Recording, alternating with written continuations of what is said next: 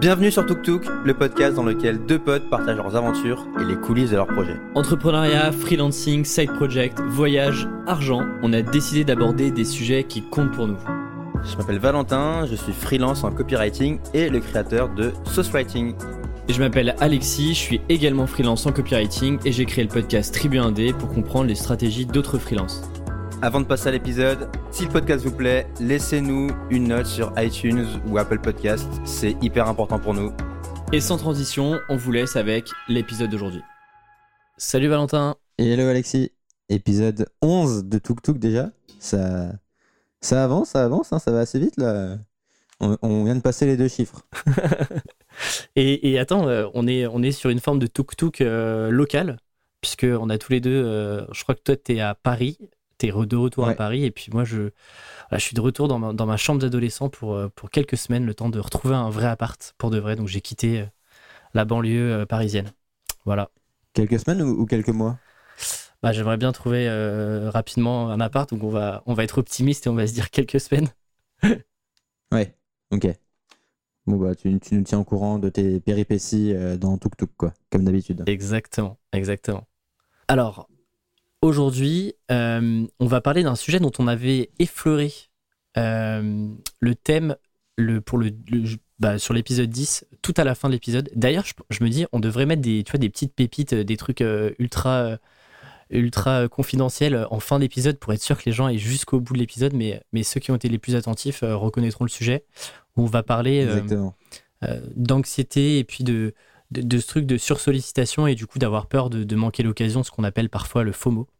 Et donc on s'est dit que ça ferait un bon épisode parce que on, l'a vécu et, moi je, je, enfin, je, le vis encore de temps en temps. Et en fait, on a eu pas mal de retours intéressants là-dessus, donc euh, on s'est dit que ça pourrait être cool d'en faire un, épisode et de partager euh, bah, euh, nos réflexions et puis les quelques solutions qu'on a testées, en tout cas, ou qu'on a, on a trouvées ailleurs et qui peuvent être intéressantes à creuser. Exactement, exactement ça. Et puis, mais d'abord, d'abord, alors on remplace la section ah oui. anecdote parce que nos vies sont devenues ennuyantes au possible. on, la, remplace par la section curiosité intellectuelle. Euh, si tu veux, je, je commence. Alors bon, je sais pas si c'est une curiosité intellectuelle, je sais pas si ça rentre vraiment dans le cadre de cette section, mais c'est un truc qui m'avait pas mal fait marrer sur le coup. Alors, euh, en ce moment, je m'intéresse au milieu de l'édition. Et, j'expliquerai euh, plus tard pourquoi en détail. Mais donc, je m'intéresse au milieu de l'édition. Et donc, bah, quand on s'intéresse à un milieu, la base, c'est d'aller parler à des gens du milieu euh, et en plus, le milieu de l'édition, c'est un milieu qui est, qui est très riche, avec beaucoup d'acteurs très différents à des endroits différents de la chaîne de valeur. Et donc, je suis allé, euh, j'ai fait un call avec une de ces personnes. Et, euh, et je sais plus comment on était arrivé à, parler de ça. Si, on parlait de, on parlait de, la place des, des, livres business non-fiction en France et des livres business non-fiction dans les librairies. Et, et cette personne, dont je ne révélerai pas le nom euh, pour conserver l'anonymat, mais qui est une personne importante du milieu, m'avait dit, et m'a dit de texto, hein, de toute façon, euh, les libraires, ils sont tous d'extrême gauche, et les livres business, ils, ont, ils en mettent aucun dans leur librairie. Et donc, je suis, et donc ça m'a fait rire sur le coup. Et donc, je suis allé voir, euh, j'ai fait plusieurs librairies là depuis que je suis à Paris, une petite dizaine, non, entre 5 et 10. Et effectivement, à chaque fois, les rayons business sont très très peu rempli. C'est d'ailleurs à peine s'il y a une section entreprise. Et, euh, les, seuls, livres business, alors je caricature un peu, mais euh, c'est des livres sur l'histoire de l'URSS et comment Amazon va détruire la planète. Voilà, voilà Alexis pour ma petite curiosité intellectuelle. Bah alors est-ce que, est que du coup tu valides ou t'invalides la, la, théorie de, de, cet éditeur? Ah bah elle se valide très clairement. et, et, je, t'invite à faire l'exercice la prochaine fois que tu vas dans une librairie pas la Fnac et pas dans ce genre de choses, mais des, trucs indépendants et même des grosses librairies. Et tu verras qu'il y a très très peu souvent. J'en ai fait 3 ou 4 de suite sans le moindre rayon entreprise ou euh, business. Alors moi je me dis, est-ce qu'il n'y a pas aussi un, truc de... Euh, tu vois, il n'y a, pas vraiment de demande en fait. Et du coup, les, bah, en gros, les libraires euh, commandent pas de bouquins parce que par rapport à par exemple des romans euh, et en termes de place et de volume qu'ils peuvent avoir, euh, peut-être qu'ils se disent euh, ok c'est pas forcément rentable d'aller chercher deux trois commandes de chacun des bouquins parce que ça se vendra pas tant que ça. Je sais pas trop. Non, mais euh, t'as raison, il y, a- certainement de ça. Mais. euh, mais. Enfin, il y, a- il y a quand même un public pour des livres business en France. Enfin, c'est peut-être pas la majorité, mais ça existe. Mm. Et, euh, et non, c'était juste pour. pour euh, c'était la réflexion euh, qu'un mec du milieu me, dise ça, ça m'a ça m'a fait tilter sur le coup, ça m'a fait rire, quoi. Et lui, il, pour le coup, il connaît plutôt bien le milieu, donc, euh, donc ça m'a fait marrer, ouais. Voilà. Écoute, c'est une, c'est une bonne. Est-ce qu'on garderait pas ma, ma curiosité pour, la, pour, la prochaine, pour le prochain épisode? Comme ça, on, Ok, très bien. on, Très on bien. se crée un peu d'attente. Gardons le teasing. Voilà. Un bon biais psychologique. Scarcity. Alors, rentrons dans Il l'épisode. ne faut pas manquer l'épisode suivant. Exactement. Euh, du coup, d'où est venu le sujet Euh, on, a, on a commencé à en reparler euh, parce que j'ai écrit une newsletter, je pense, il y a peut-être trois semaines, peut-être un petit mois, Ouais. sur Tribu 1D, euh, intitulée sobrement euh, Une histoire de comparaison de réussite. Et justement, euh, comment j'en suis venu à écrire cette newsletter-là qui parle euh, du, sujet dont on va parler, c'est parce que j'ai reçu un message de. J'avais reçu il y, a, un petit moment un message d'une auditrice qui me disait bah, En gros, c'est super cool sur le podcast, t'invites plein d'indépendants, euh, de freelance qui, bah, qui, sont, super costauds, qui, ont fait les choses super bien, etc. Mais du coup, bah, j'ai l'impression de parfois être un peu en retard. Et donc, il y a à la fois ce pic de motivation où je me dis c'est trop bien, eux ils sont arrivés, donc moi je vais réussir. Et en même temps, euh, j'ai l'impression d'être tellement loin et de pas avoir euh, euh, les mêmes opportunités à un instant T que, en fait, du coup, je culpabilise et, je me recompare à ces gens-là et je rentre dans un cercle pas super positif pour, pour mon activité. Et en fait, je me suis rendu compte que même inconsciemment, j'avais aussi ce truc-là, et encore maintenant, de, euh, de me dire parfois, euh, je pense que j'en fais pas assez. euh, tu vois, j'ai l'impression de pas forcément aller assez vite, de, de me faire rattraper sur, sur, sur certains sujets. Et, et je trouve que c'est exacerbé avec, avec bah, tout ce qu'on peut lire sur les réseaux sociaux, notamment bah, souvent LinkedIn, je trouve. En ce moment, en tout cas, c'est le Mhm. nouveau truc, vu que je suis un peu moins sur Facebook.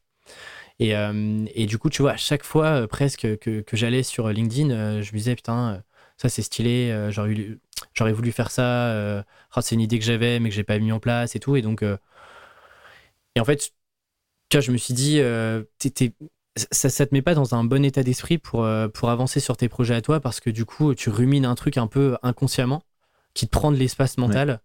Euh, ça, tu as une sorte de gros nuage gris. Et, euh, et, et, et, du coup, voilà, c'était tout le sujet de, de cette newsletter-là. que Là, genre, on aura beaucoup plus le temps de, de détailler un peu toutes les idées et, d'où est-ce que tout ça vient. Mais, mais voilà un peu le- l'origine du- l'origine de la réflexion.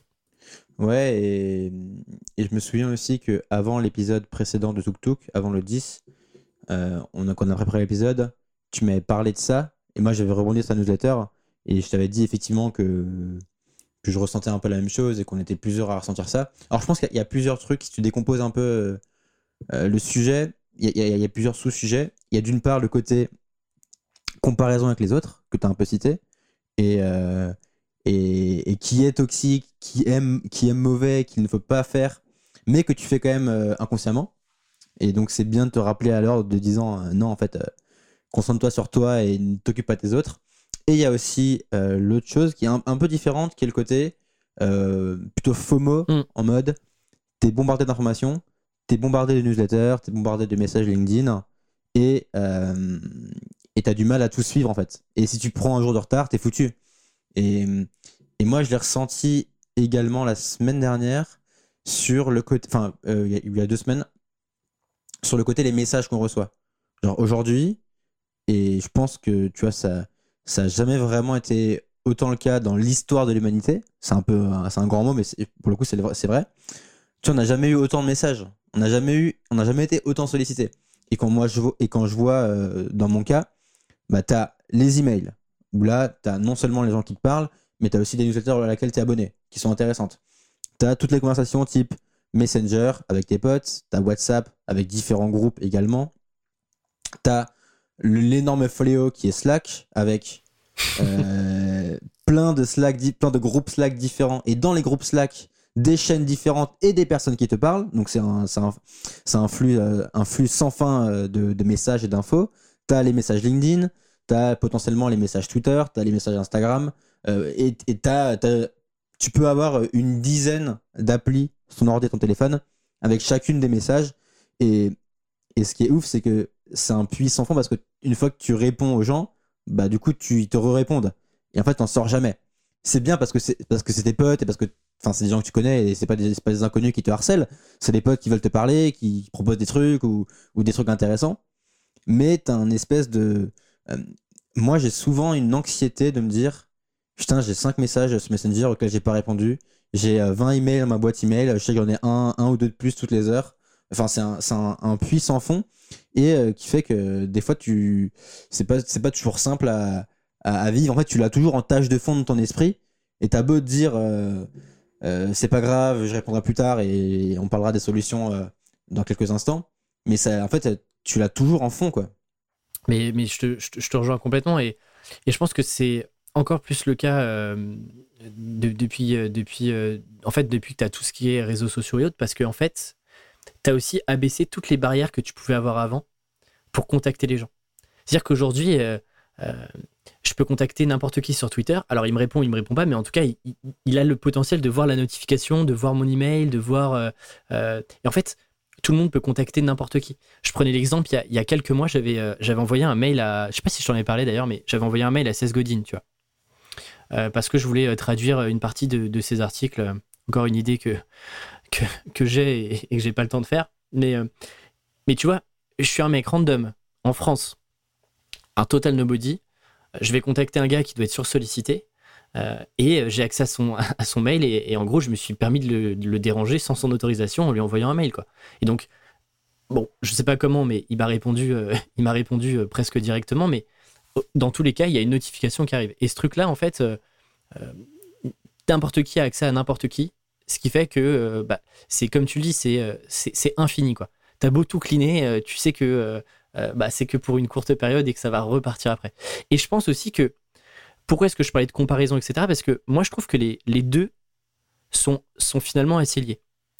Et tu vois, par exemple, la partie FOMO, euh, je lisais un truc là-dessus sur. Euh, en gros, euh, il y a eu plein d'études, notamment américaines, d'Harvard, etc., qui te, démontrent un peu d'où vient ce phénomène, etc. Et la plupart des études disent qu'en gros, tu as un FOMO quand t'es pas satisfait de ta situation actuelle ou de ta vie actuelle, et que du coup, bah, tu cherches toujours d'autres choses ailleurs qui peuvent être plus cool. Et, et tu vois, je, je, suis pas d'accord avec ce truc-là parce que, bah, toi comme moi, je pense qu'on enfin, on est, on, est satisfait de la situation dans laquelle on est et, de, et des projets qu'on fait. Mais ça veut pas dire que parce qu'on est satisfait, on peut pas avoir ce FOMO de se dire, euh, tu sais, c'est toujours le truc, l'herbe est peut-être plus verte ailleurs et, euh, et peut-être qu'il y a des choses cool euh, que je suis en train de louper parce que je suis enfermé dans, dans mon projet et dans, dans, et dans ma vision des trucs, tu vois. Ouais, ouais, mais. ouais, effectivement, je suis d'accord avec toi. Je, je sais pas si le FOMO, c'est c'est forcément parce qu'il parce qu'il te manque un truc. C'est plutôt, euh, enfin, dans mon cas, c'est euh, globalement, tu vois, je reçois plein de notifs, plein d'emails, et je sais que globalement c'est intéressant. Je sais que, euh, bah, si on prend l'exemple des newsletters, on peut choisir à quoi on s'abonne, et, j'essaie d'être assez vigilant par rapport à ça. Et donc je sais que potentiellement tout ce qui dort sur ma boîte email, tout ce qui s'accumule, je sais que c'est intéressant, et je sais qu'il faut que je prenne le temps pour le lire, mais malheureusement euh, tes journées, elles font, euh, elles font que, que 24 heures, que tu as déjà du taf à faire et que, euh, et que le temps que tu peux dédier à ta consommation de contenu, bah, il, est quand même, il est quand même restreint si tu veux faire des, choses dans ta journée, si tu veux vraiment avancer. Donc, donc c'est pas simple. Et c'est cette accumulation, tu vois, sans cesse, qui fait que c'est dur à supporter, quoi. Moi, tu vois, c'est pas, pas le, le, tant le fait de recevoir des messages, c'est le fait de recevoir des messages tous les jours, sur 10 euh, plateformes différentes. Hmm. Euh, c'est le fait d'avoir des, des, emails qui s'accumulent, euh, tu vois. je devrais compter une fois combien d'emails par jour je reçois. D'ailleurs, c'est pas intéressant, c'est pas très bon exercice à faire. Mais je pense que, allez, je dois en recevoir, je sais pas, entre, allez, peut-être 50 par jour. Alors, il y a des newsletters, il y a des, des emails, euh, tu sais, comment on appelle ça? Des emails transactionnels à les services auxquels je suis inscrit, etc. Mais c'est un flux euh, constant euh, et, qui, te demande du temps à gérer parce que, parce que encore une fois, si tu ne, si tu ne prends pas le temps de tout traiter à minima tous les jours ou une fois tous les deux jours, tu prends un retard considérable. Et une fois que tu es noyé, tu noyé, tu ne reviendras plus jamais à, la surface. Sauf au prix, au prix d'efforts considérables. Donc, euh, donc tu as une espèce de pression et de, roue de roue qui tourne constamment et en fait, tu es, comme un hamster.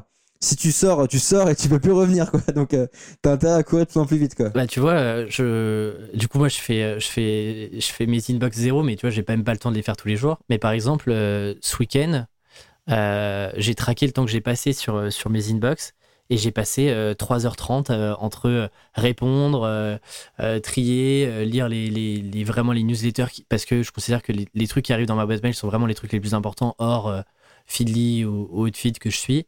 Et du coup, j'ai passé 3h30 alors que je l'avais fait il y a pas si longtemps que ça, tu vois. Genre, je l'avais fait la semaine dernière, quelques jours avant, quoi.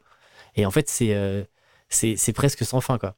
Mais, mais ça demande une discipline qui est intéressante. Et, et je sais plus trop où je lisais ça. Euh, mais je lisais un truc sur, euh, sur euh, comment contacter des gens, des gens très haut placés. Et le, et le mec disait que, et c'est vrai, que tous les. Je pense que tu peux, aujourd'hui, tu peux envoyer un email à n'importe quel mec très haut placé. Ouais.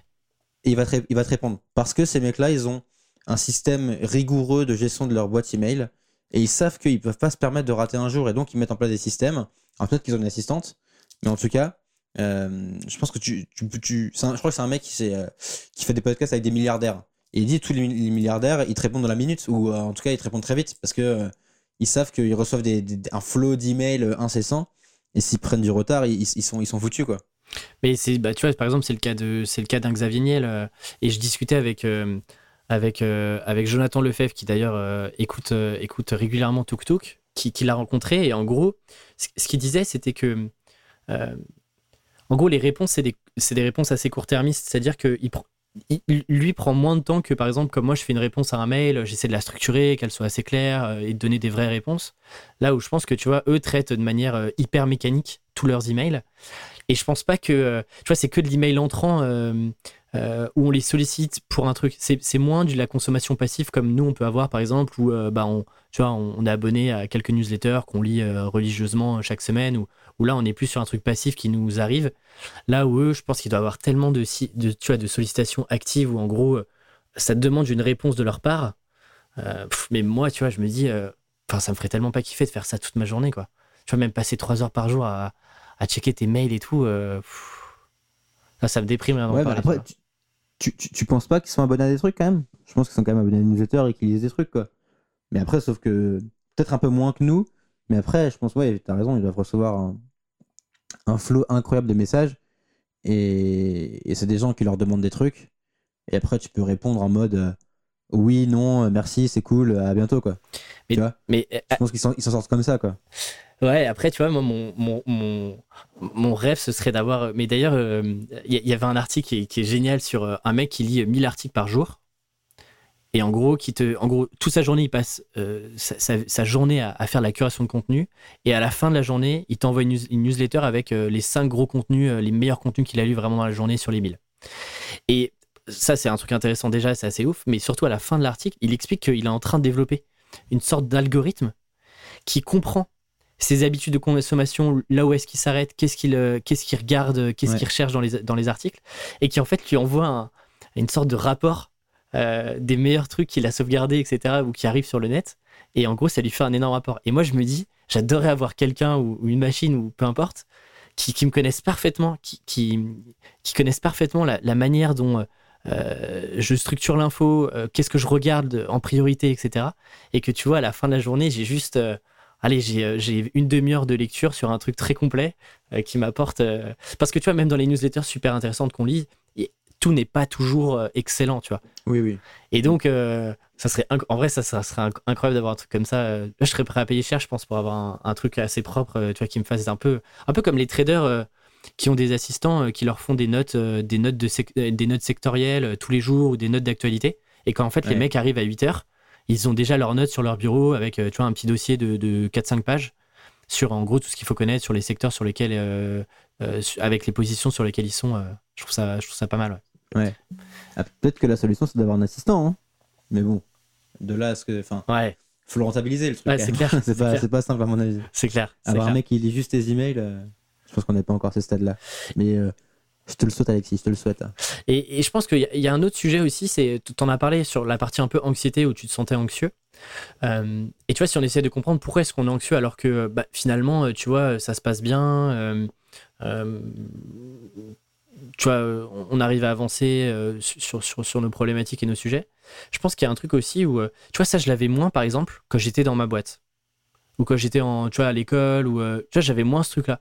Et là, je trouve que c'est un peu exacerbé euh, par le fait que, que tu es tout seul. Et donc, euh, euh, qu'est-ce que je veux dire par là? C'est qu'en gros, quand tu es, dans une, dans une équipe ou que tu es dans une organisation qui avance tous ensemble vers un même point, bah, t'as pas forcément besoin d'aller regarder ailleurs parce que bah, tu sais que tu es dans le bon bateau, que en gros tout le monde se porte et, et, donc tu trouves ta satisfaction là-dedans.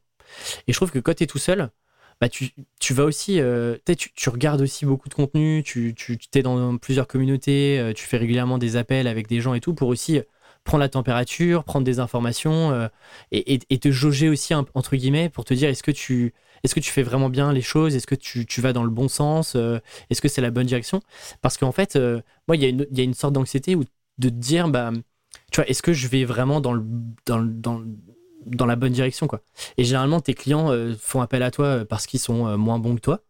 Et que du coup tu sais jamais vraiment si ce que tu fais c'est ça vaut tu vois ça, ça, ça répond vraiment à, un vrai sujet si tu avances vraiment et tout. Et donc bah tu vas regarder t'essayes de tu vois t'es dans une quête constante d'apprentissage fois 1000 parce que tu te dis je suis sûr que ça se trouve j'ai du retard parce que j'ai pas suffisamment de bons feedback ou tu vois ce genre de choses. Ce qui fait que bah tu cette anxiété de toujours avoir la dernière info, la plus pertinente, avec la meilleure ressource euh, pour devenir meilleur. Quoi.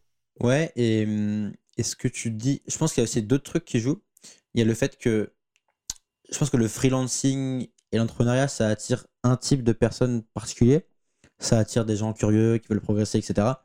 Et, et quand tu es dans une boîte, je pense quand même, alors il y a des gens comme ça bien sûr, hein, mais je pense quand même que le profil moyen, c'est plutôt des gens pour qu'il taffe, c'est pas forcément prioritaire. Ou c'est plutôt, tu vois, c'est plutôt en mode euh, j'aime bien ce que je fais, euh, c'est cool ce que je fais, etc. Mais quand c'est 19h, je débranche et, hmm. et je touche plus à rien jusqu'au lendemain. Et donc, du coup, ils vont, ils vont avoir moins envie d'aller triturer un peu l'esprit pour faire autre chose.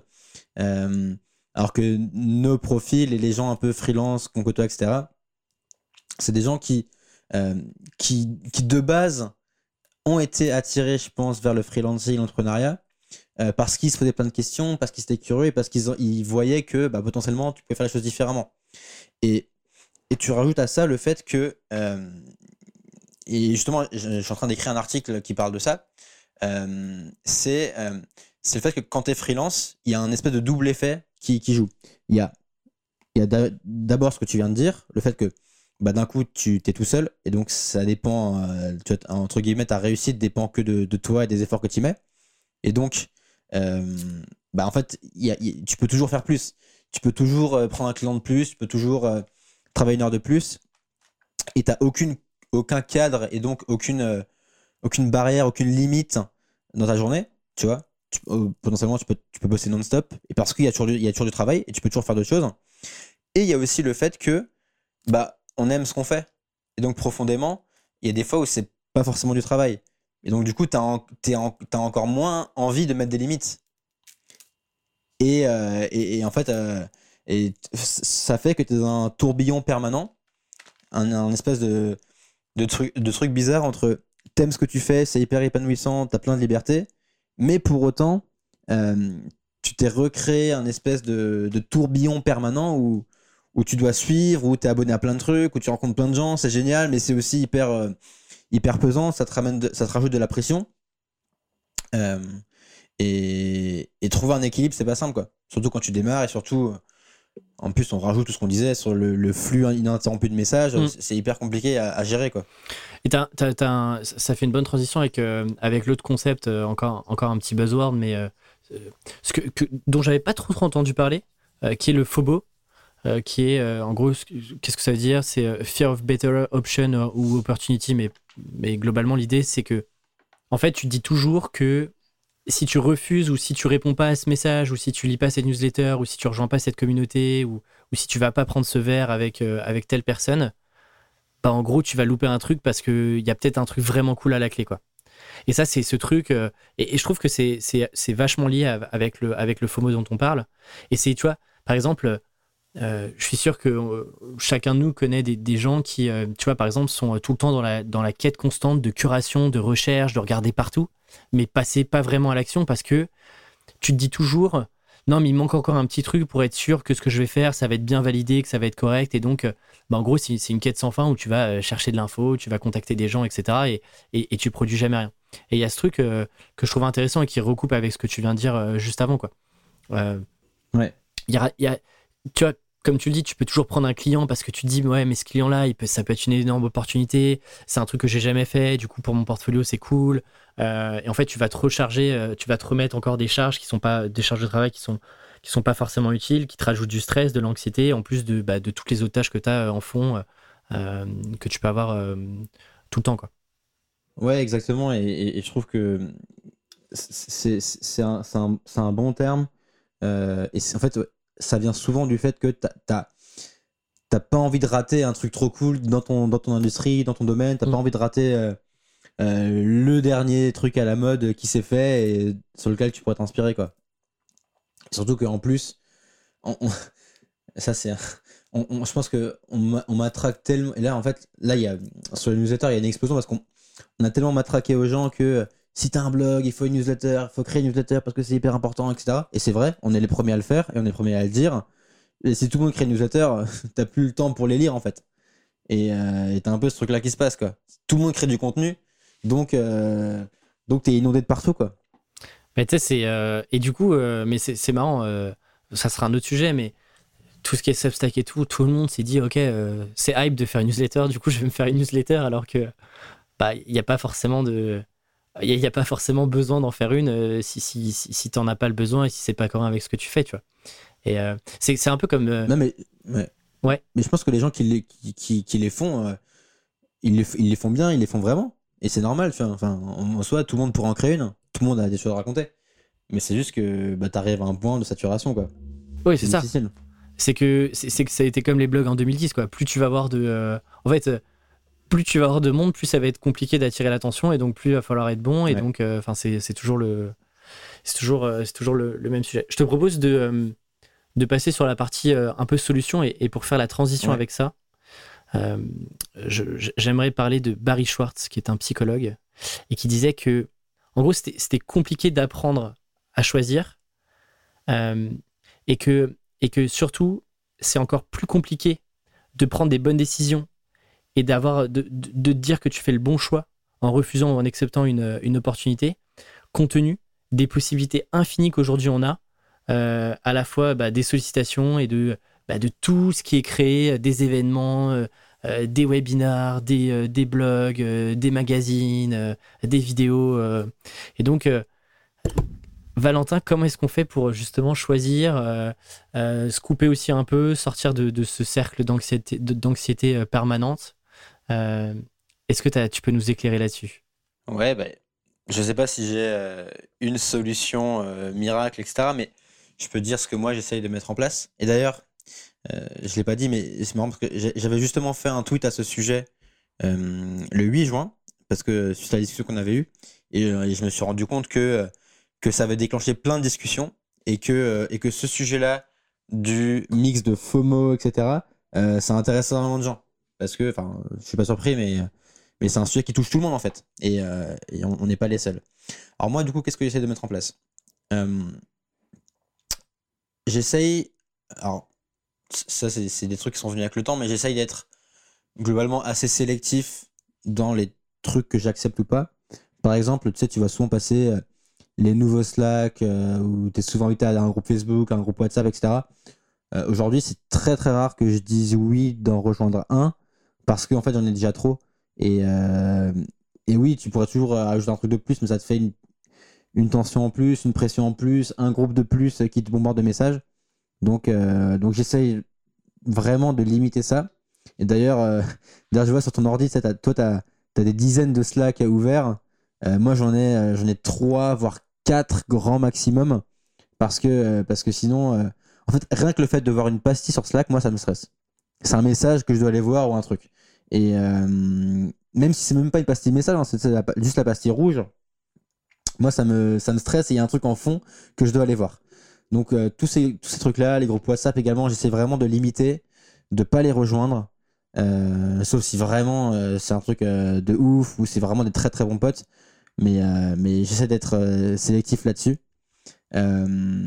Sur, pareil, moi sur en ce moment j'ai du mal avec LinkedIn. Alors bon, LinkedIn de base euh, me, me saoule un petit peu, mais j'y vais pour poster mes trucs. Mais pareil, là-bas j'ai un flow incessant de messages. Tu réponds, on te répond. Euh, tu fais un post à 10 commentaires. Alors c'est génial, hein, c'est trop cool. Mais en fait, c'est des trucs. euh, En fait, je pense que je pourrais passer une heure sur LinkedIn par jour à tout répondre. Mais c'est une heure que tu dois prendre ailleurs et, et c'est un truc que tu ne feras pas. Donc j'essaye d'être précautionneux avec ça et du coup j'essaye de limiter le temps que je passe sur LinkedIn parce que sinon, euh, sinon c'est, vraiment sans fin. D'autant plus que je passe déjà pas mal de temps sur Twitter, donc tu peux passer du temps et sur LinkedIn et sur Twitter.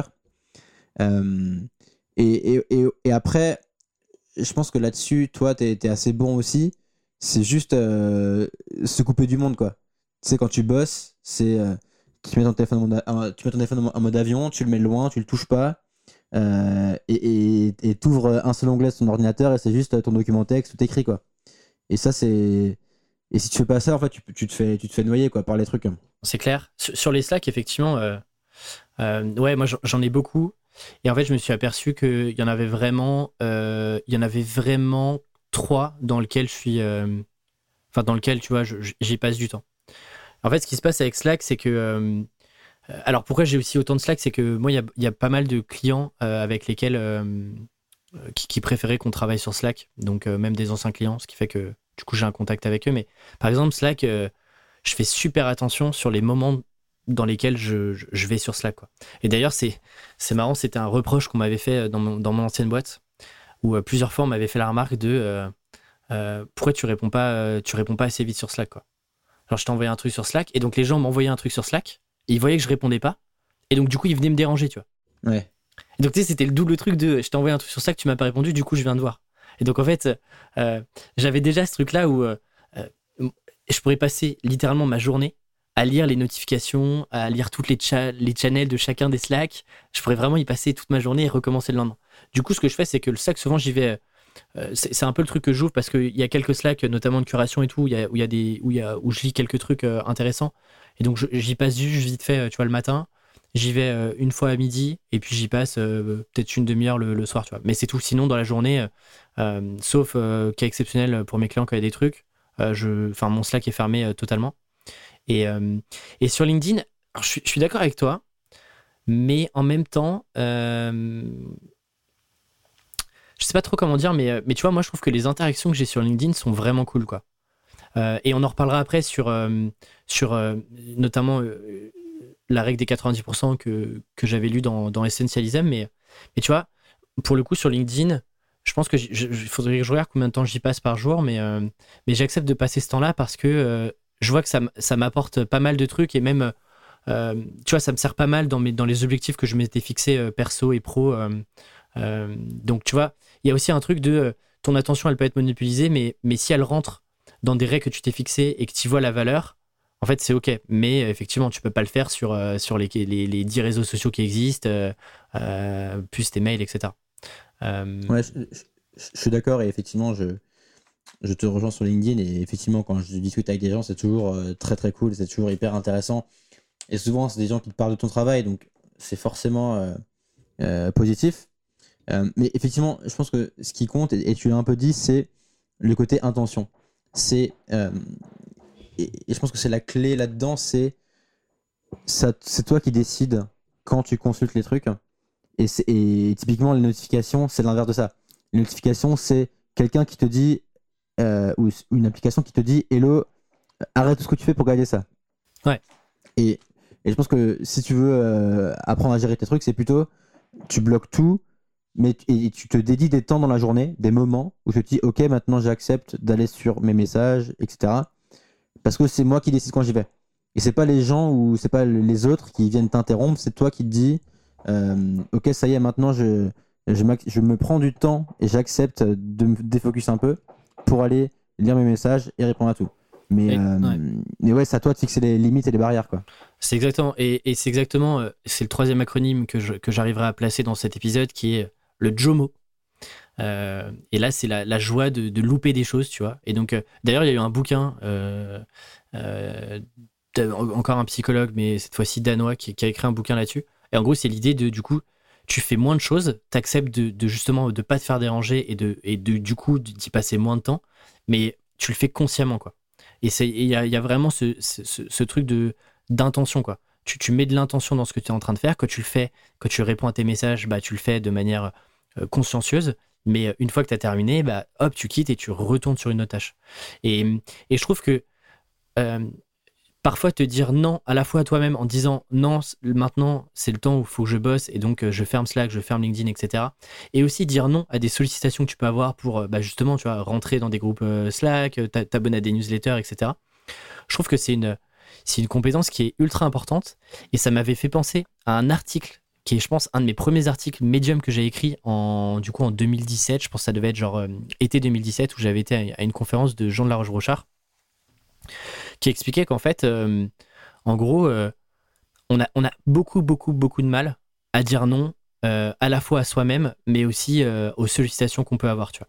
Parce que, en gros, alors lui remonte toujours encore une fois, on tape sur, sur la même institution, mais sur la partie école, qui en gros, on t'apprend pas vraiment à, tu vois, genre, le, non c'est vexant, euh, euh, et donc on t'apprend pas vraiment à dire, non aux choses.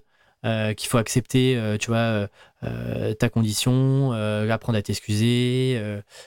et, et je me suis fait la réflexion de, tu vois, quand est-ce que quand tu as dit non, par exemple, pour la, pour la dernière fois dans à, une sollicitation? Et moi, je me rends compte que j'ai quand même, j'ai quand même assez de mal parfois quand on me contacte et, et, qu'on propose, euh, je sais pas, par exemple, euh, de faire un événement euh, ou même, je sais pas, d'être interviewé.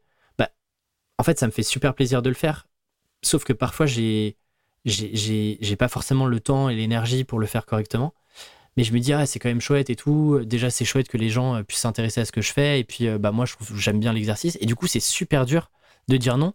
Alors que si tu t'écoutais vraiment, bah là, c'est pas le moment. Et donc, tu devrais, euh, tu devrais dire, bah, je suis désolé, mais là, c'est pas le moment. Et, euh, et moi, j'admire pas mal les, tu vois, les d'autres créateurs et tout qui euh, parfois te disent, bah, non, du coup, là, pour l'instant, c'est pas le moment. tu me reparles plus tard.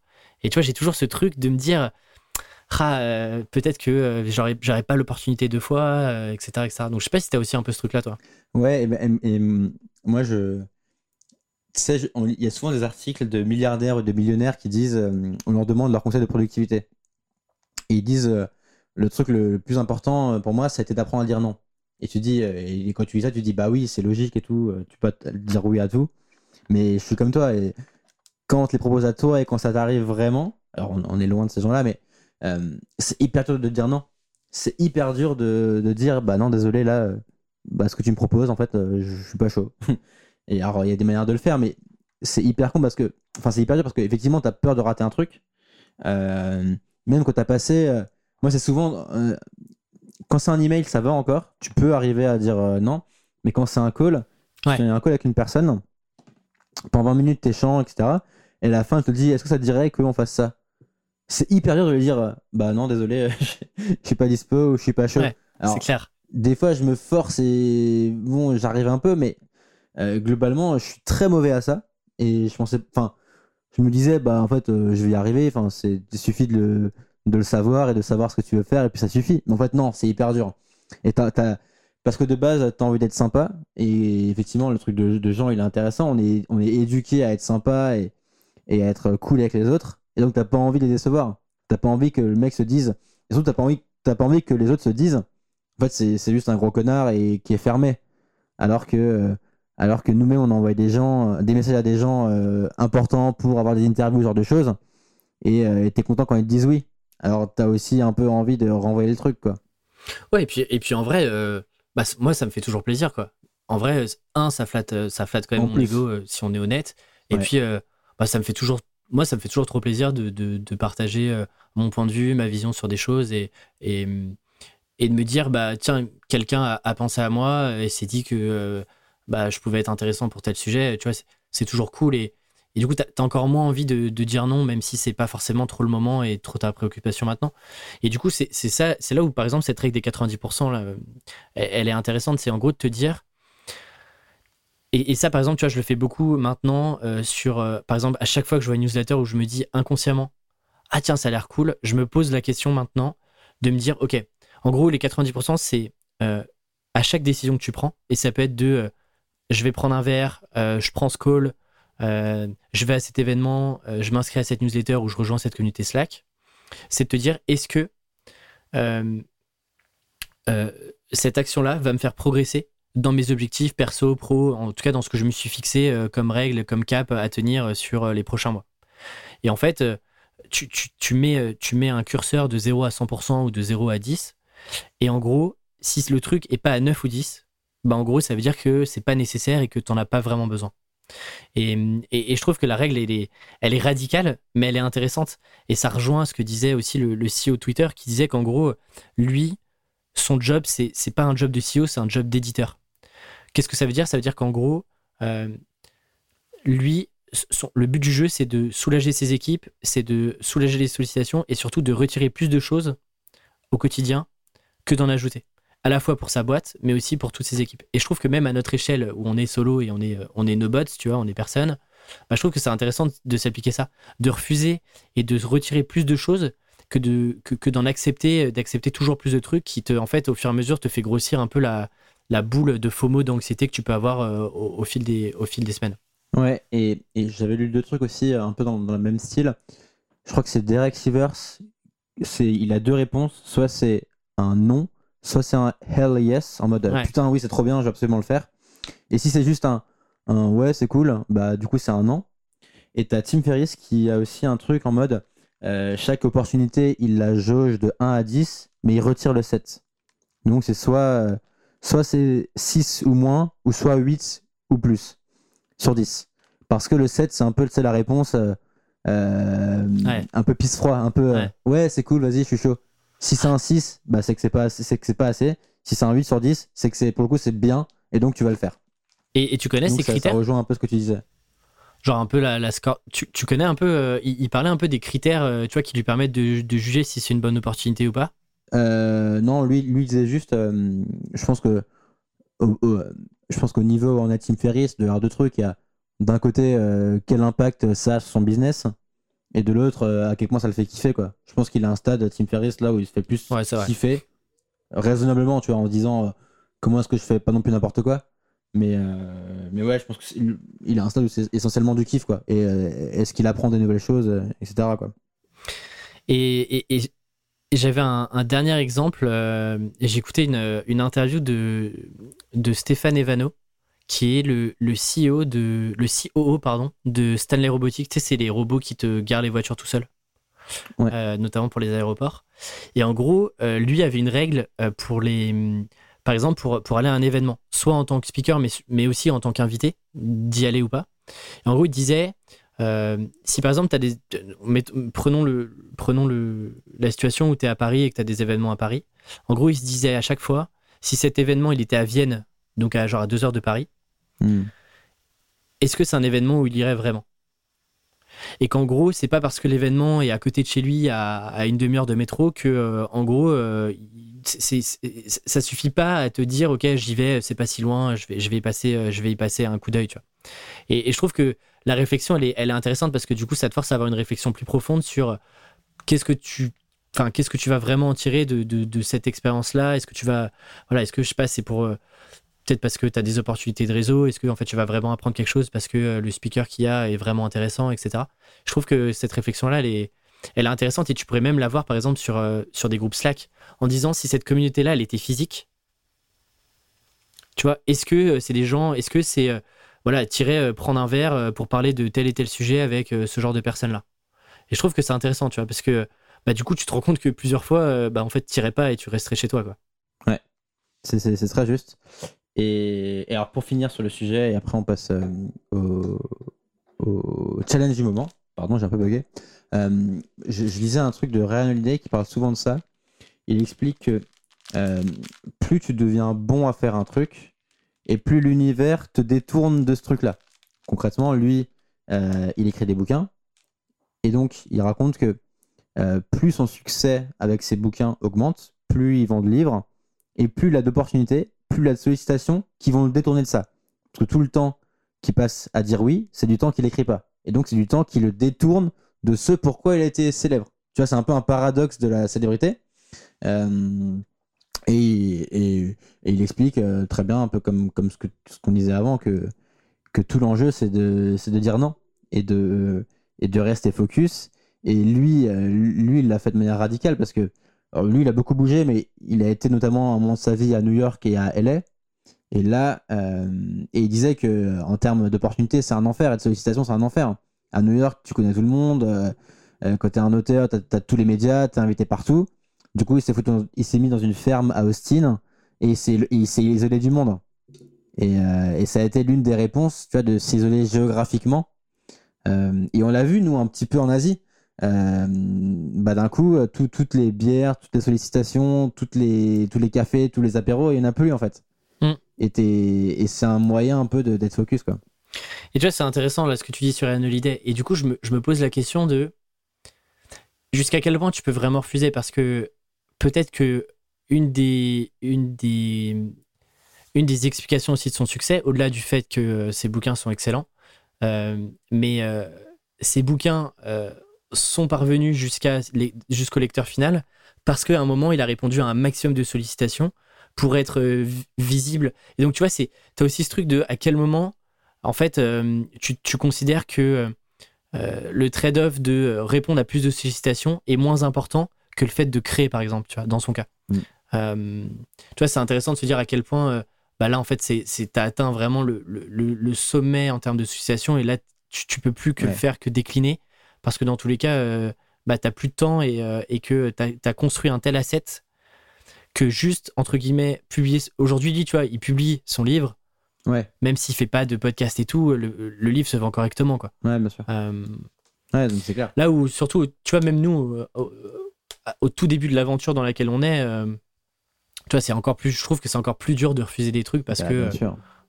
parce que on on est encore au tout début, quoi. Bien sûr, mais c'est clair. Mais c'est clair que on a des stades très différents et, et lui, il- bien sûr qu'il continue à. Alors je pense qu'il est beaucoup plus méthodique dans ce qu'il accepte et Ouais. il fait attention au Mm. moment où il l'accepte. Genre, il sait que quand il écrit un bouquin, je pense qu'il accepte rien. Par contre, il, ça, ouais. il ouvre les vannes quand il est en phase de promotion quoi, et de lancement.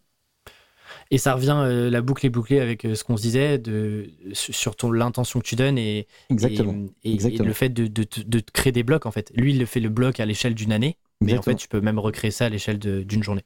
Tout à fait. Tout à fait. C'est une, une très bonne conclusion. On passe au challenge? Allez, c'est parti.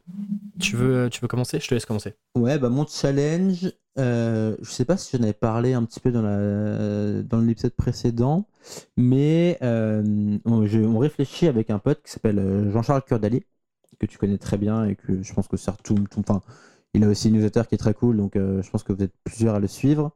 On réfléchit à faire un projet autour de, de l'édition et des, des bouquins euh, essentiellement non-fiction, et donc c'est pour ça que je parlais en intro de de cette personne de l'édition avec qui j'ai discuté. Et, euh, et donc là, on, est en train, on est un peu en phase de recherche et de débroussailler euh, ce qu'on a envie de faire.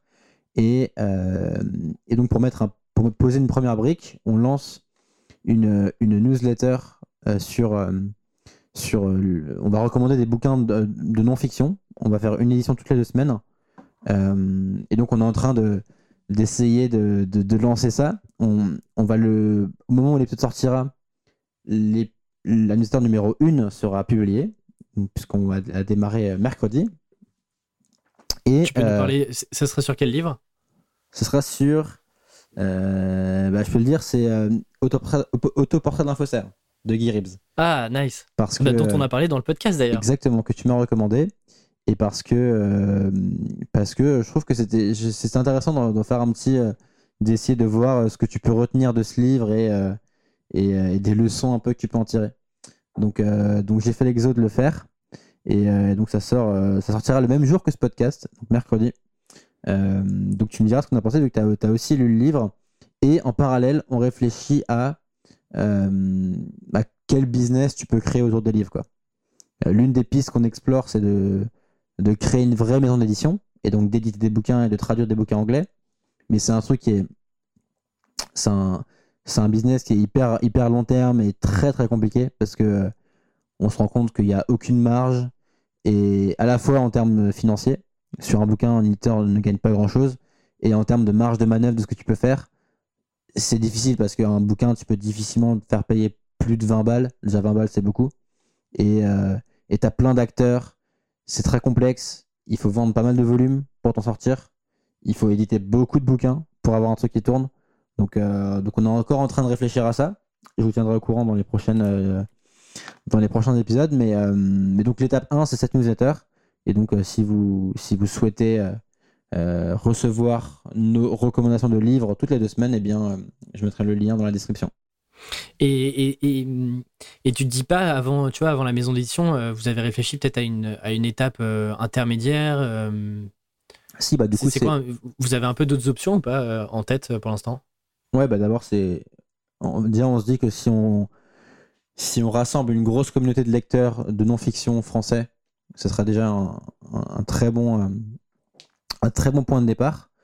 Et euh, les autres options qu'on a, euh, je, garde le teasing pour la semaine, pour la semaine prochaine. Très bien. On, est encore en train d'affiner ça, donc c'est un peu tôt, mais, mais on, a une idée, ouais. Trop cool, trop cool. Bah écoute, euh, hâte de suivre. Euh. Et du coup, euh, juste petite question. Et, côté source writing, du coup, c'est quoi? C'est un projet pour l'instant que tu, tu, remets un petit peu en pause le temps de, de, lancer longue vue ou, ou alors tu mènes toujours les, les deux, les deux en parallèle? Source writing, là en ce moment, du coup, je le limite au bootcamp que j'organise. Donc là, j'en ai un qui a terminé aujourd'hui d'ailleurs, qui était très cool, qui était l'édition numéro 5, avec notamment Maxime qui écoute le podcast. Maxime, je te fais je te fais un coucou si tu es en train de courir actuellement. Euh, voilà, euh, lâche pas et, continue. Parce que Maxime écoute en, en sens en footing. Euh, donc, je fais, le, je, fais des, je fais des bootcamps. Je pense que je vais le mettre un peu en pause sur juillet et août. Parce que, parce que les gens seront moins dispo et puis moi j'ai envie de prendre aussi une mm. petite pause par rapport à ça. Mais, mais non, écoute, ça continue. J'ai ma petite séquence email. Je vais continuer à rajouter des emails. Mais pour l'instant, effectivement, sur les produits entre guillemets payants, je vais un petit peu ralentir. Et puis voir un petit peu euh, comment est-ce que je vais reprendre en septembre. Quoi. Voilà. Très cool en tout cas. Et toi alors? Écoute, euh, moi j'ai lancé, euh, du coup j'en avais parlé, je pense que c'était le sujet du, dernier challenge, ou peut-être avant-dernier, mais peu importe. Mais en gros, du coup le, bouquin était mon bouquin à moi cette fois-ci. Ouais. Qui sera pas hésité par, par la future maison d'édition de, de, Valentin et Jean-Charles, mais, mais, mais peut-être les prochains. On, mais on, va racheter les droits, Alexis. Hein. Je te le dis, on va racheter les droits. On va te propulser à New York. vous voulez le traduire Voilà. Tu seras sur Times Square. le traduire. Euh, tu sais que ça sera un petit, un petit accomplishment, ça. Un peu à la. Moi, j'ai toujours en tête euh, un des mails de Ramit City qui disait qu'il avait payé je sais plus combien de dizaines de milliers d'euros pour, euh, pour hmm. être un week-end entier en, en, énorme, tout en longueur sur Times Square. Je trouve, que, je trouve que le symbole est, assez marrant. Mais, mais donc, du coup, le livre est décalé et, et donc j'avais annoncé le fait de vouloir créer une, une petite communauté de. Alors, j'ai pas trouvé de nom sexy, mais d'alpha readers pour l'instant. Euh, qui peut en fait m'aider à confronter mes idées et à co-construire le livre. Et donc j'ai lancé ça euh, vraiment officiellement cette semaine avec une première session live euh, lundi, qui s'est très très bien passée.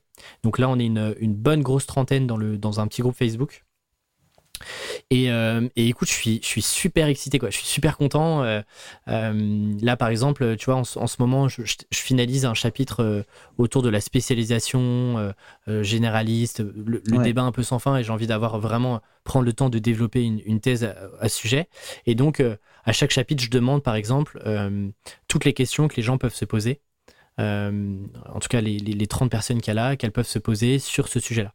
Et, euh, et c'est impressionnant, déjà, euh, ça me touche de fou de voir l'implication de, de, chacun qui, qui, m'ont écrit des, des messages enfin super bien structurés et tout. Et, en fait, ça me donne plein, plein de questions auxquelles j'avais pas forcément pensé. parce que peut-être parfois évidentes ou, ou alors j'avais pas été gratté la, la, quatrième couche. Et du coup, je suis, je suis super content de, de voir que bah pour l'instant, bon, c'est la première semaine, mais euh, il y a un bon engagement, les gens sont, sont super contents et donc euh, on va organiser euh, pas mal de petites sessions live. On va essayer de tenter aussi des, des coworking virtuels. Je pense que je t'en parlerai au prochain challenge. Ok, marrant. parce que je pense que ça peut être intéressant. Mais, mais en tout cas, c'est trop cool. Le penchant de ça, c'est que bah, en fait, j'ai encore plus de, de contenu à, à, digérer, à structurer pour bah, justement prendre à la fois les retours, mais faire des choix aussi sur l'angle que moi je veux donner. Et, et, du coup, ça me rajoute un peu plus de boulot.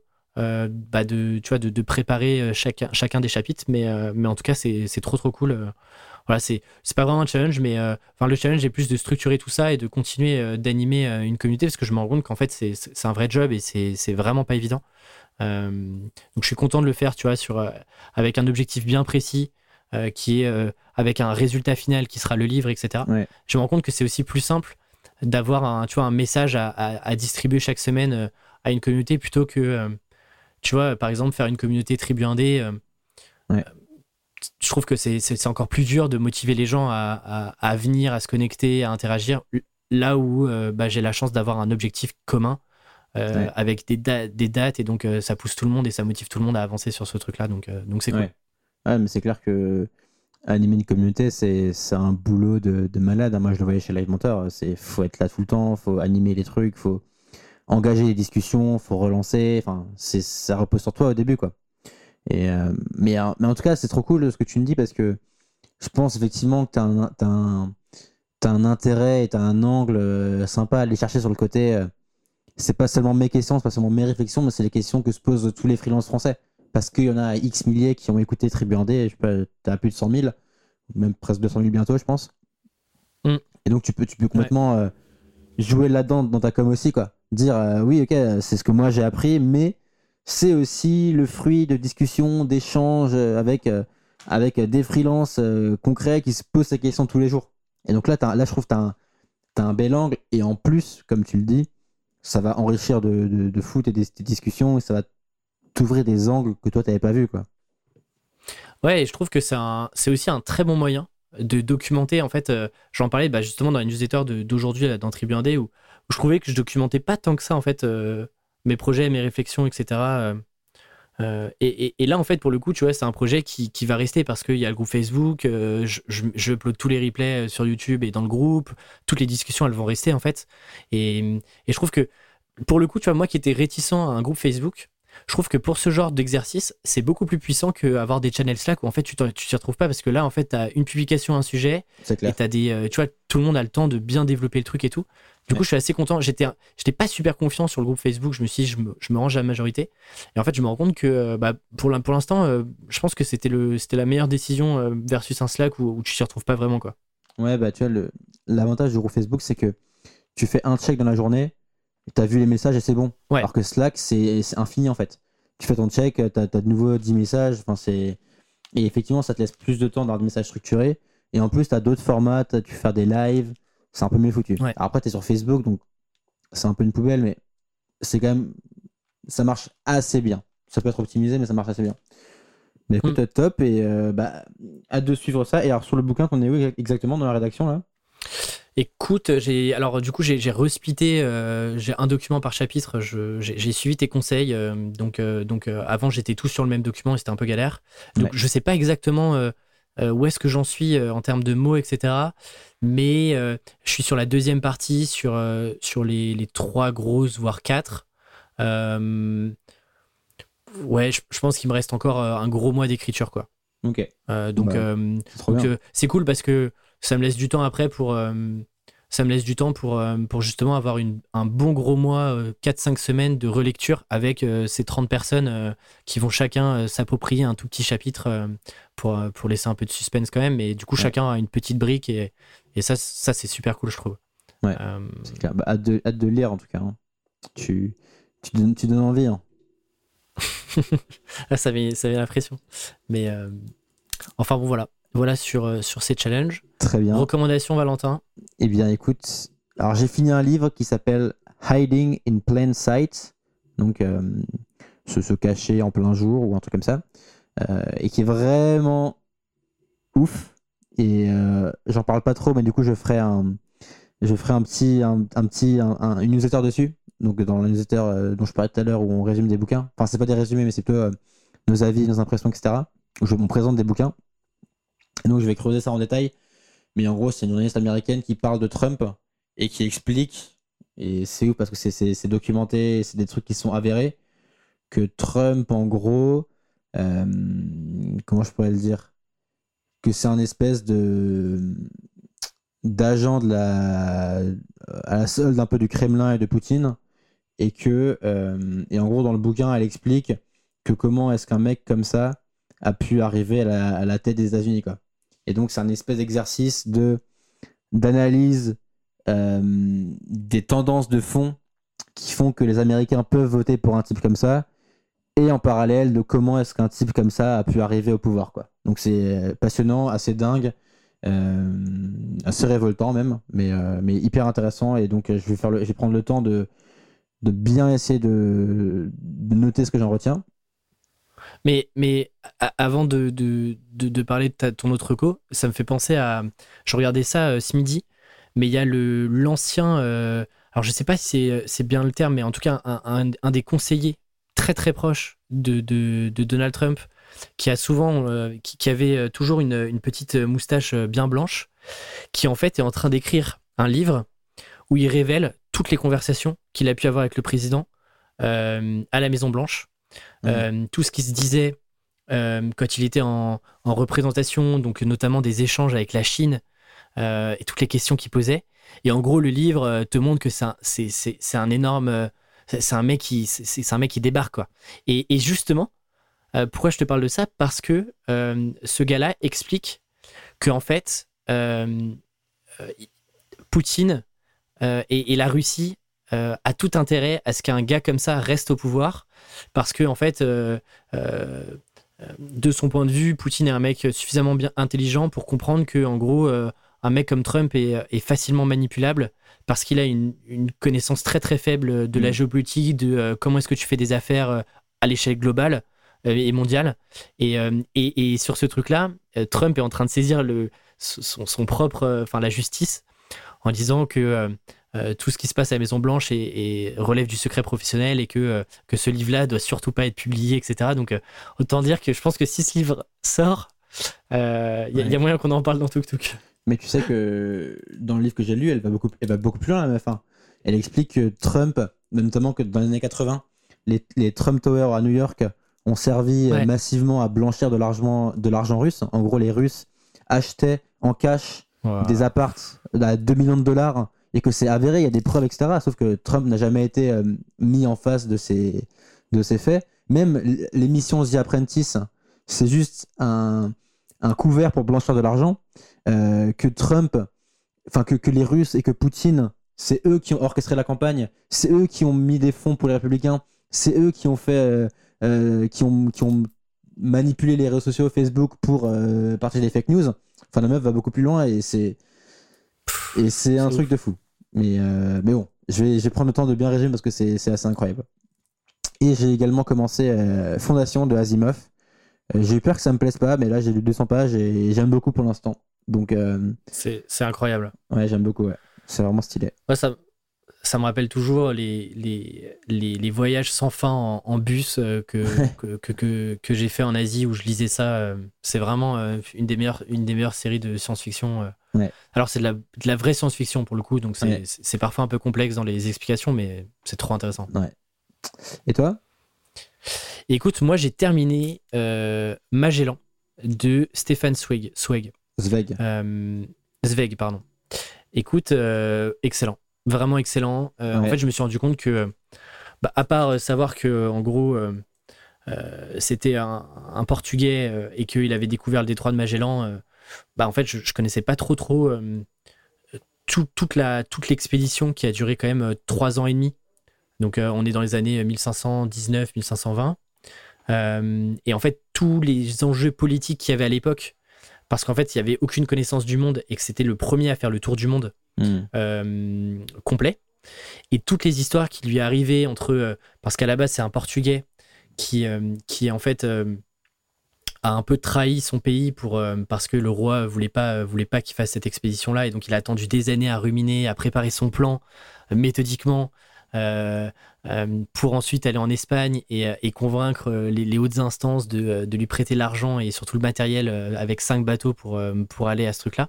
Et c'est, euh, il y, a- y a plein de, enfin c'est vraiment, euh, c'est passionnant quoi. J'ai l'impression, c'est vraiment le roman d'aventure, euh, mais euh, mais réel quoi. Et il lui arrivait tellement de tellement de, de- de trucs euh, dingues. Euh, ça parle de stratégie de guerre, euh, de, euh, de conflits, d'influence politique, de manipulation, la manière dont ils vont découvrir des nouvelles îles. Enfin, c'est c'est vraiment le, bouquin est, est vraiment dingue et, et c'est super bien écrit. Et hum, du coup, je recommande à, à 2000%. euh, Enfin, ce bouquin, il est, il est vraiment génial, quoi. Franchement, Ouais.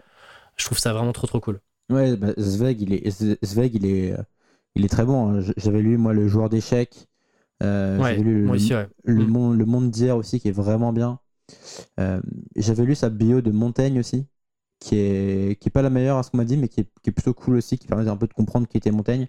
Mais ouais, tu me donnes envie de le lire et je pense que je vais me le mettre dans ma, sur ma reading list des prochains jours. Mais, mais ce, qui, ce qui est ouf, c'est que, euh, en gros, c'est une expédition qui a coûté, mais à- donc à l'époque, c'était des ducats, je crois que ça s'appelait comme ça, ou des ducats. Ouais, ouais. Euh, ça a coûté des millions euh, pour un truc en fait où ça- il a aussi en fait découvert le tout le, le système euh, euh, de, euh, de décalage horaire, etc. Parce qu'en fait, il s'est aperçu qu'en Ah, bah revenant trois ans plus tard, il y a eu il y avait un décalage d'une journée.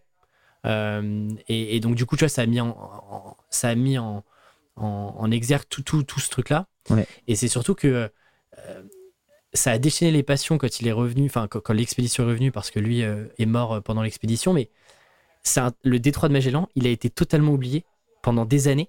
Euh, il y a même euh, 20 ou 30 ans après des pirates qui, euh, qui utilisaient ce détroit-là pour se cacher, parce que les gens l'avaient oublié. Tu avaient oublié qu'en Ah, fait, c'est tu pouvais faire le tour du monde. Ouais. Donc, c'est c'est une histoire de dingue. Et c'était il y a euh, 500 ans, quoi. Et du coup, je trouve que ça, ça, ça rajoute un truc euh, assez dingue. Et il a fait un gros travail parce qu'il y a, il y a assez peu d'écrits, en fait, sur, euh, euh, sur, euh, sur cette expédition-là. Il y, a, il y a eu pas mal de choses qui ont été brûlées et tout parce que euh, il y a des guerres d'influence. Je te dis pas la fin et tout, mais, mais en vrai, c'est- assez dingue. euh, Et il n'y a pas de descendant. Il n'y a, il y a aucun descendant de Magellan. Donc, euh, donc c'est ouf. et Donc, attends, euh, vraiment, juste- je conseille à 100%. Juste, il est où le détroit de Magellan? Il est euh, au sud de la Patagonie. Ok, d'accord. Enfin, au sud. Il est, euh, c'est c'est ce détroit-là, en fait. Ok. Euh, au sud de la, enfin, en Amérique du Sud. Ok. Et en gros, c'était une route euh, inexplorée pour rejoindre l'Inde euh, par ce biais-là. Et donc découvrir les Philippines, euh, euh, l'île de Cebu, non, dont, dont il, dont il, euh, qui, qui est, qui est célèbre euh, dans, dans l'expédition. Et donc c'était pour, euh, pour court-circuiter en fait les routes qui étaient. euh, je sais plus qui détenait ça, mais en gros, tu avais des grosses influences euh, euh, arabes qui euh, détenaient les routes et en gros qui prenaient des taxes de, de malades parce que euh, bah, c'était le seul endroit pour ramener euh, toutes les épices, euh, les, les- les pierres précieuses et tous ces trucs-là euh, qui venaient d'Asie, quoi. Ok. Bah, hyper intéressant. En tout cas, tu, tu, tu me donnes envie de le lire. Là. Je me... J'en ai déjà entendu parler, mais euh, ça, ça- ça fait, ça fait kiffer. Mais c'est clair que on se rend pas compte, mais tous ces explorateurs-là et tout, ils ont eu des. Enfin, ça a été des galères incroyables, ça a, ça a été des, des luttes de malades, quoi. C'est c'est clair. Et, et- et moi, ce que j'aimerais bien lire aussi, c'est un bon bouquin sur les Aztèques. hein. Ah ouais, Et, Mm. et, et la, et la fin, et les conquistadors, et comment ça s'est passé. euh, S'il y a un bon bouquin là-dessus, si vous en connaissez un bon, je suis très preneur également. Ouais, carrément, carrément. Et là, je suis en train de regarder s'il y a des. J'aimerais bien euh, lire des bouquins parce que j'ai vu pas mal de reportages, mais sur euh, l'ex- l'ex- l'exploration spatiale. Parce que je me dis que ça aussi, c'est un truc de fou. Et, euh, et je me dis, ouais, j'aimerais bien lire des trucs sur euh, autre que des reportages, mais, mais plus le côté lecture. Donc, euh, pareil, si vous avez des, des Ouais. recos, euh, Bah, je prends. Si vous avez. Top. Eh bien, on en a fini, Valentin. Mot de la fin, Alexis? Euh, mot de la fin? euh, J'ai pas de. Là, Les reviews. là, j'ai pas de. Ah si, bah si, les reviews, les reviews. Euh, Les reviews, Alexis, les reviews, toujours, toujours. si, si vous êtes arrivé jusque-là, c'est que vous aimez normalement vraiment le podcast. Et donc, euh, ça nous ferait beaucoup, beaucoup, beaucoup, beaucoup, beaucoup de bien à nous et au podcast. Si vous pouviez mettre une petite euh, note, un petit commentaire sur euh, Apple Podcast ou iTunes. Alors, on a reçu, euh, sache qu'on a reçu des messages de, de, de, de personnes qui voulaient mettre des notes, mais n'avaient pas iTunes euh, ou Apple Podcast et donc euh, se retrouvaient contraints de ne pas mettre de notes. Donc, euh, pensez à, à tous ces gens qui peuvent pas mettre de notes. Si vous avez iTunes ou Apple Podcast, mettez-nous une petite review, un petit commentaire. C'est toujours Exactement. très cool pour faire connaître le podcast et, et le diffuser à d'autres. Voilà. Exactement. Bon, bah écoute, je pense qu'on a fait le tour. On se donne rendez-vous dans deux semaines pour l'épisode numéro 12. Ça marche. Salut Valentin. A plus, ciao.